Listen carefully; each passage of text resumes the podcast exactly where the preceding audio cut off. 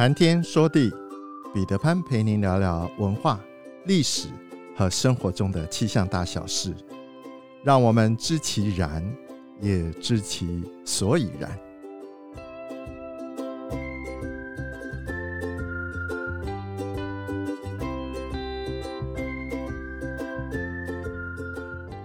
谈天说地，潘大刚空中与您相会。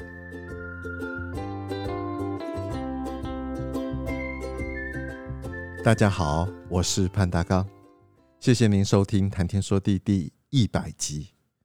自从两年前的十月十七日，我开始录制《谈天说地》第一集，一路走来，不少师长和亲朋好友给我支持和鼓励，对于制作的内容也有多方的意见和多元的建议。如今在每个星期二，已经有不少的朋友期待着《谈天说地》。新内容的上架，华人社会的听众也涵盖了来自于三大洋、五大洲的朋友。适逢一百集，我要谢谢大家的支持。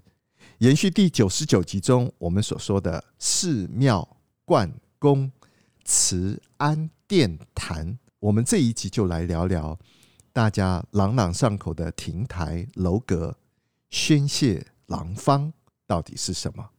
唐代杜牧在《阿房宫赋》是这么写的：“六王毕，四海一，蜀山兀，阿房出。复立三百余里，隔离天日。骊山北构而西折，直走咸阳，两川溶溶，流入宫墙。五步一楼，十步一阁，廊腰漫回，檐牙高啄，各抱地势。”勾心斗角等等，我们把它说成白话文，那就是六国灭亡了，四海统一，蜀地的山变得光秃秃了，阿房宫给建造出来了。他们从渭南到咸阳，覆盖了三百多里地，宫殿高耸，遮天蔽日。他从骊山北边建起，折而向西，一直通到了咸阳。渭水和樊川浩浩荡荡的流进了宫墙，五步一座楼，十步一个阁，走廊长而曲折，凸起的屋檐像鸟嘴向上撅起，各自依着地形，四方向核心符咒，又互相争雄斗死。其中五步一楼，十步一阁。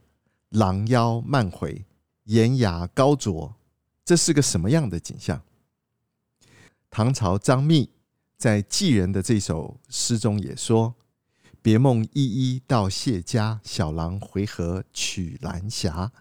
多情只为春庭月，犹为离人照落花。”在我们中华文化中，各类的古式建筑出现在诗词歌赋中，显得既唯美。又风情万种，可是古诗词常常出现的亭台楼阁、宣谢廊坊，它们到底是什么样的建筑？不同又在哪里？亭，停者停下来的停也，人所停集也。亭是园林中很重要的点景建筑，多半在路旁或者是水旁，功能上是提供来往的行人休息。乘凉或者是观景，亭在建筑形态上的特征是有顶无墙。古文说明，许多形式的亭以因地制宜为原则，只要平面确定，其形式便基本上已经确定了。最常见的亭子，不仅是供人休憩的场所，也是园林中重要点缀景观的建筑。亭子的结构简单。它的柱子与柱子之间通透开敞，面积比较小，大多只有顶没有墙。被贬到滁州的欧阳修常常在醉翁亭饮酒办公，之后他又做了一篇非常有名的《醉翁亭记》。欧阳修说：“醉翁之意不在酒，在乎山水之间也。山水之乐，得之心而寓之酒也。”欧阳修说的这个醉翁亭，在今天的安徽省，四周群山环抱，景色宜人，有中国四大名亭之誉。《醉翁亭记》花了不少的篇幅在写风景，也在写意境。太守在亭中会友喝酒，欧阳修相信这并不是因为美酒，而是因为为了欣赏山水的美景。唐代的杜牧在《山行》中是这么写的：“远上寒山石径斜，白云深处有人家。停居坐爱枫林晚，霜叶红于二月花。”杜牧在重檐八柱。琉璃碧瓦的红叶亭中间写下了《山行》这首诗，后来的人又依据他在《山行》的内容，把红叶亭改名成为了爱晚亭。台，台湾的台，台观四方而高者，高而平的建筑叫做台，一般是把台建筑成为方形，它是一种露天的。表面比较平整的开放的建筑，台是最古老的园林建筑形式之一。台上可以有建筑，也可以没有建筑。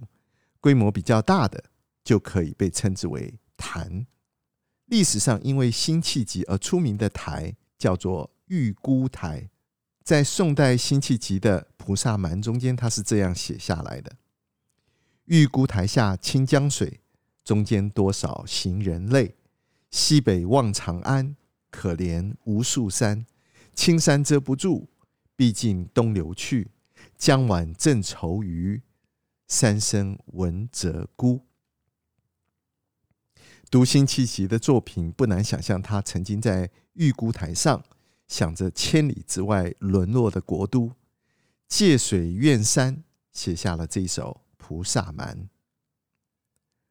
楼在《说文》中间说，楼的解释，重屋曰楼，在园林中一般用作卧室、书房，或者是用来观赏风景。有些楼因为足够高，也常常成为园中的一景。过去曾经读过的文章有提到黄鹤楼以及岳阳楼等等。唐朝的崔颢他在黄鹤楼是这样写的。昔人已乘黄鹤去，此地空余黄鹤楼。黄鹤一去不复返，白云千载空悠悠。晴川历历汉阳树，芳草萋萋鹦鹉洲。日暮乡关何处是？烟波江上使人愁。岳阳楼是一栋纯木的结构，整座建筑没有一丁一卯。仅仅靠着木质的构件，彼此互相勾连。岳阳楼北通巫峡，南极潇湘，迁客骚人常常汇集于此。唐代的杜甫在《登岳阳楼》是这样写的：“昔闻洞庭水，今上岳阳楼。吴楚东南坼，乾坤日夜浮。亲朋无一字，老病有孤舟。”戎马关山北，凭轩涕泗流。唐朝的王之涣登鹳雀楼，这是每个人都可以朗朗上口的。白日依山尽，黄河入海流。欲穷千里目，更上一层楼。鹳雀楼原本是军事上的瞭望楼，因为有鹳雀栖息而得到了这个名字。听说鹳雀楼。经过重建了之后，它是现存最大的仿唐建筑。阁楼阁楼阁，阁与楼似乎总是连着出现。阁与楼近似，体量比较小巧，可以看作是架空的小楼层。重屋曰楼，四面敞开曰阁。阁四面皆有窗。而且也设有门，四周还都设有挑出的平座，供人环阁漫步观景。这种四周设隔扇或者是栏杆回廊的设计，可以用来做远眺、休憩、藏书和供佛等等用途。高中国文课本中，我们曾经读过唐代诗人王勃的《滕王阁序》，其中有一句“落霞与孤鹜齐飞，秋水共长天一色”。滕王李元婴一共修建了三座滕王阁，其中江西南昌的滕王阁，由于诗人王勃的《滕王阁序》而成为世人所熟知，也成为了江南三大名楼之首。前面说过，唐朝崔颢的黄鹤楼，昔人已乘黄鹤去，此地空余黄鹤楼。黄鹤一去不复返。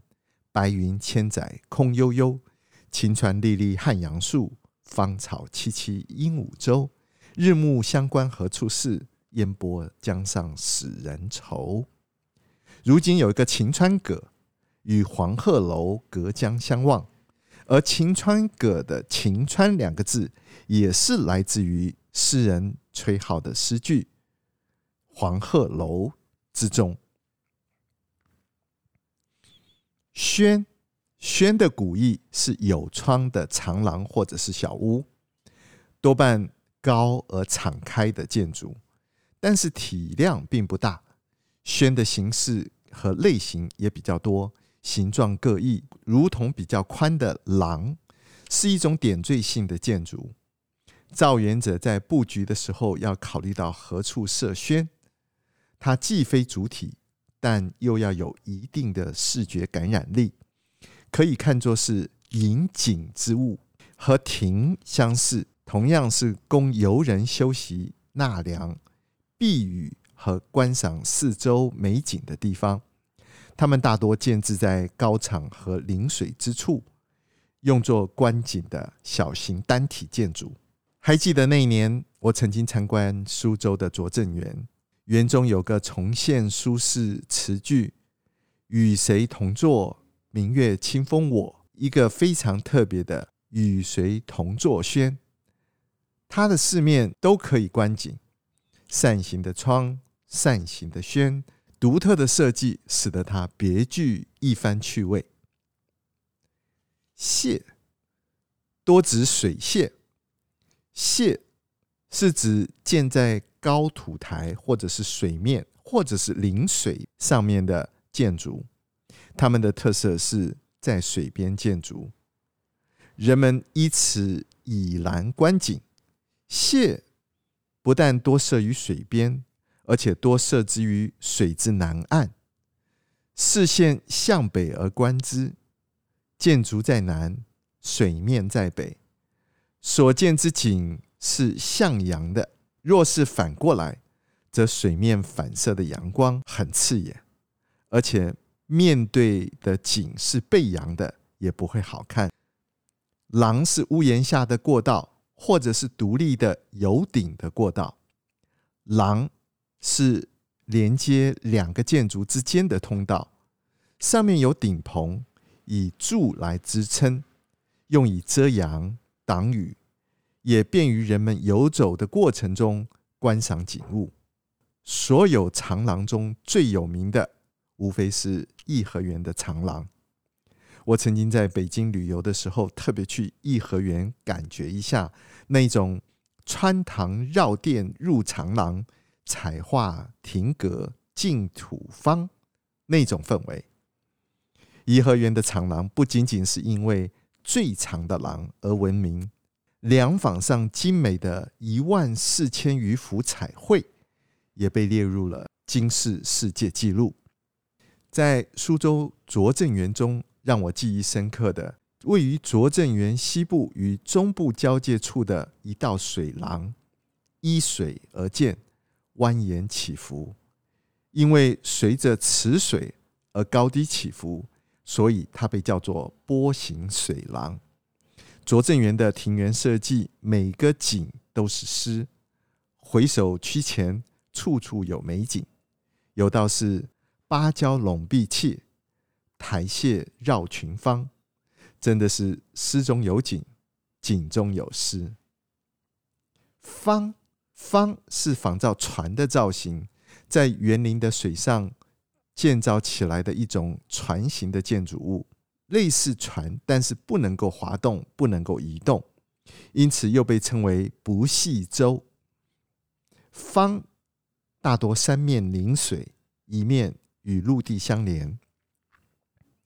在颐和园中有个清燕坊，这里原本是中式的仓楼，依照慈禧太后之意，改为了西式，同时取和亲海燕之意，大家都叫它清燕坊。另外，苏州拙政园里面香洲十方建筑的元素相当丰富，从船头到船尾，依次为台、亭、轩、楼、廊。可以说是以十方展示园林建筑形式的集大成之作。亭台楼阁、轩榭廊坊，它们是中华文化中淬炼出来的不同建筑，也是艺术的元素。认识了它们真正的意义之后，可以让我们在欣赏古人的文字之美上，在意境上可以更上一层楼。